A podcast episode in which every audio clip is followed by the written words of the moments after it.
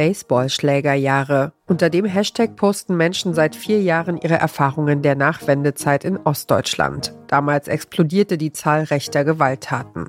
Unser heutiger Tipp macht eine Zeitreise in die 1990er Jahre und fragt, wie konnte rechte Gewalt so normal werden und welchen Einfluss hat das aufs Heute? Hi, mein Name ist Henrik Bolz. Ich bin Autor, Musiker und Ostdeutsch. Und ich bin Don Pablo Mulemba, Reporter, Lebemann und genau wie Henrik, Ostdeutsch. Wir haben einen Doku-Podcast gemacht. Er heißt Springerstiefel, Fascher oder Punk. Es geht um Geschichten von Menschen, die, anders als wir beide, den Mauerfall als Kinder und Jugendliche bewusst erlebt haben und im wilden Osten der 90er ihren Weg finden mussten. Was wäre passiert, wenn ein Schwarzer bei euch in den Jugendclub gekommen wäre? Was wäre, wenn? Hätte er eine Fahrradkette, was willst du da sagen?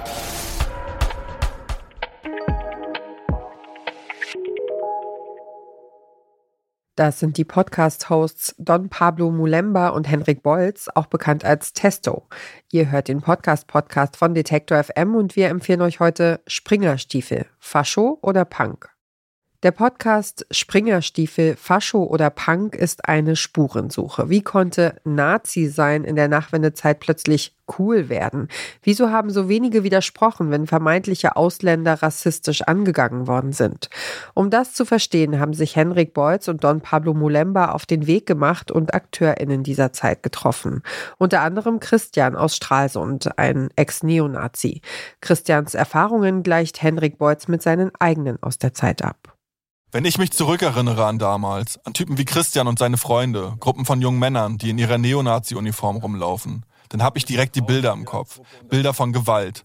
Rumhängen, saufen, rumbrüllen, am besten noch irgendwelche Parolen. Abhitlern, pöbeln, Streit suchen, auf Leute draufgehen, die anders aussehen oder auch scheißegal, irgendwer, der halt gerade da ist. Einschüchtern, schubsen, kaputthauen.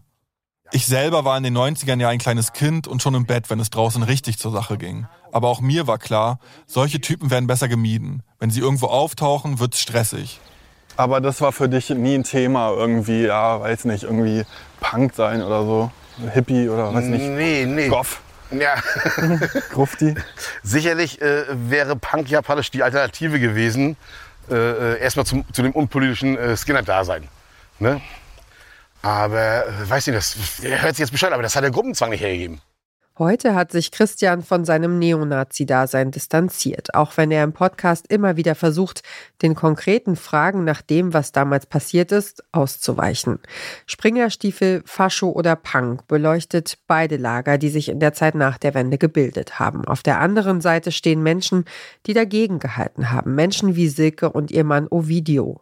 Silke lebt in Bad Blankenburg. Schon vor der Wende hat sie sich entschieden, sie ist Punk. Und in der thüringischen Kleinstadt ist sie damit auch schnell Außenseiterin.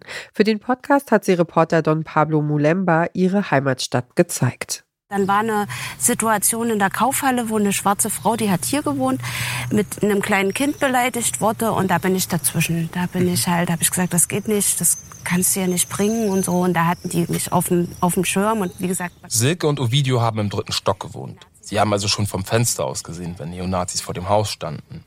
Quer über die Straße, also genau da, wo wir gerade auch stehen, und auf das Haus gucken. Es wären immer zwei gewesen, sagt Silke. Und die hätten nur darauf gelauert, dass Silke und Ovidio rauskommen. Und wir haben dann immer unser Licht brennen lassen, wenn wir rausgegangen sind und sind immer zum Hintereingang raus. Sind die nie drauf gekommen? Die sind dumm. Also Gott sei Dank, damals waren sie noch so dumm. Die Hosts des Podcasts Don Pablo Mulemba und Hendrik Beutz verbindet einiges mit der Nachwendezeit, auch wenn sie selbst damals noch klein gewesen sind. Hendrik Beutz hat seine Jugend in Stralsund im Buch Nullerjahre aufgearbeitet und Don Pablo Mulemba hat als Sohn einer weißen Mutter und eines schwarzen Vaters selbst Rassismuserfahrungen gemacht. Seine Eltern haben sich im brandenburgischen Eberswalde kennengelernt. Sein Vater war als Vertragsarbeiter für die DDR aus Angola gekommen. Für die Familie hat das bedeutet, immer wieder Gewalt zu erleben, so lange, bis sie Deutschland irgendwann verlassen haben. Im Podcast spricht Don Pablo Mulemba das erste Mal mit ihnen über diese traumatischen Erlebnisse. Es war dann mitten in der Nacht. Ne? Da wurden wir wach, weil es bei uns an der, an der Wohnungstür gepocht hat oben. Neonazis sind bei meinen Eltern. Nicht unten auf der Straße, sondern im Treppenhaus. Genau vor der Wohnungstür. Meine Mutter sagt, sie brüllen rassistische Beleidigungen und wollen, dass mein Vater rauskommt. Komm raus, wir wissen, du bist drin. Und es ging eine ganze Weile so. Nach ein paar Minuten ist Papa dann aus Schlafzimmerfenster über den Hof die Regenrinne runter. Wir haben im ersten OG gewohnt. Ein Telefon haben meine Eltern nicht. Meine Mom bleibt also mit meiner einjährigen Schwester zurück. Mein Vater klettert an der Regenrinne das Haus runter und rennt los, um die Polizei zu holen. Weil es war ungefähr zehn normale Gehminuten bis zum Hauptpolizeirevier. Ich war oben mit Eileen, Knie gezittert, Kind auf den Arm. Nazis In dem. Moment, ja.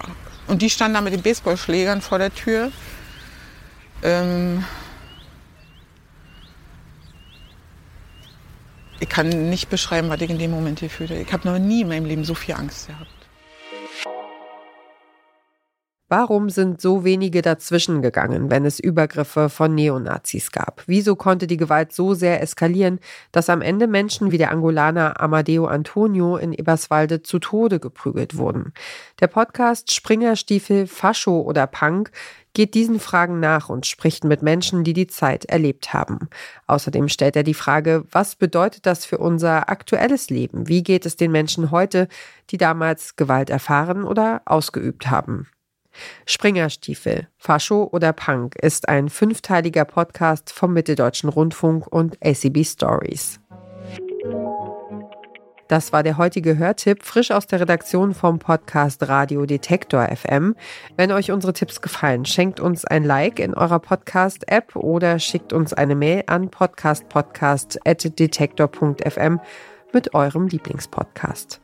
Dieser Tipp kam von Esther Stephan, Redaktion Joanna Voss, Caroline Breitschädel und Doreen Rothmann. Produziert hat die Folge Henrike Heidenreich. Und ich bin Ina Lebedjew. Wir hören uns.